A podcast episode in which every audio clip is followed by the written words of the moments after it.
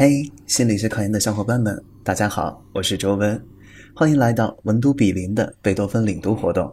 今天我领读的内容是普通心理学第九章情绪和情感，简述情绪状态及其分类。情绪状态是指在某种事件或情境的影响下，在一定时间内所产生的某种情绪。其中较典型的情绪状态有心境、激情和应激等三种。一、心境是指人比较平静而持久的情绪状态，心境具有弥漫性。二、激情是一种强烈的、爆发性的、持续时间较短的情绪状态，通常是由对个人有重大意义的事情引起的，往往伴随着明显的生理变化和外部行为表现，往往会出现意识狭窄的现象。三、应激是指人对某种意外的环境刺激所做出的适应性反应。此时，人的身心处于高度紧张性的状态，出现一系列生物性反应。汉斯·塞里称为适应性综合征，包括动员、阻抗和衰竭阶段。简述情绪理论：一、早期的情绪理论；一、詹姆斯·兰格的情绪外周理论。情绪是植物神经系统活动的产物。詹姆斯认为，情绪是对身体变化的觉知。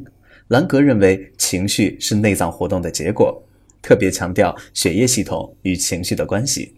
两人都认为情绪是对身体生理变化的知觉，直接由生理变化引起。贡献：该理论看到了情绪与机体变化的直接关系，强调了植物性神经系统在情绪产生中的作用。局限：片面强调植物性神经系统的作用，忽略了中枢神经系统的调节控制作用。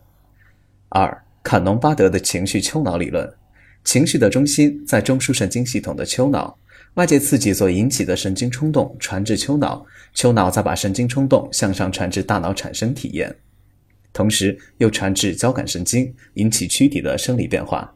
贡献：该理论看到了中枢系统和脑的作用，局限忽略了认知因素的影响作用。二、情绪的认知理论。一、阿诺德的评定兴奋理论。外界刺激引起的神经冲动传至丘脑，再传到大脑皮层进行评估，形成态度，再通过外导神经传至交感神经，使认识经验转化为被感受到的情绪。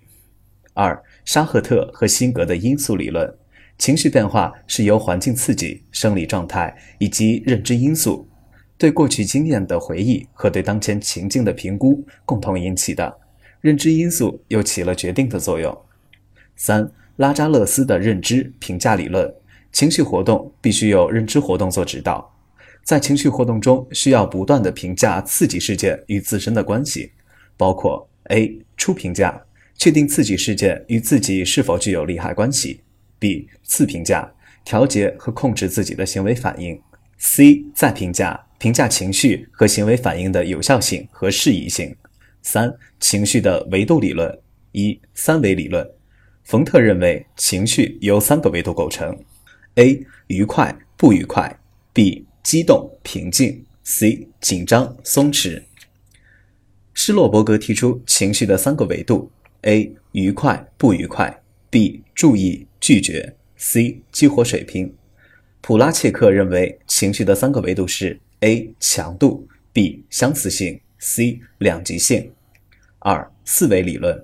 伊扎德认为，情绪有愉快度、紧张度、激动度和确信度四个维度。三、环形理论。罗素认为，情绪分为愉快、不愉快和中等强度、高等强度两个维度。四、情绪的动机。分化理论。伊扎德等认为，情绪系统与认知、行为等建立联系，实现情绪与其他系统的相互作用。一、情绪是分化的，存在着不同体验的独立情绪。这些独立的情绪都具有动机特征。二、情绪在人格系统中的地位和作用。情绪是人格系统的组成部分，也是人格系统的核心动力。三、情绪系统的功能。情绪的分化是进化过程的产物，灵活多样的适应功能在有机体的适应和生存上起着核心的作用。这节课我带大家领读了普通心理学第九章。包含情绪状态及其分类、情绪理论，你都掌握了吗？欢迎到留言区反馈哦。我们下期再见。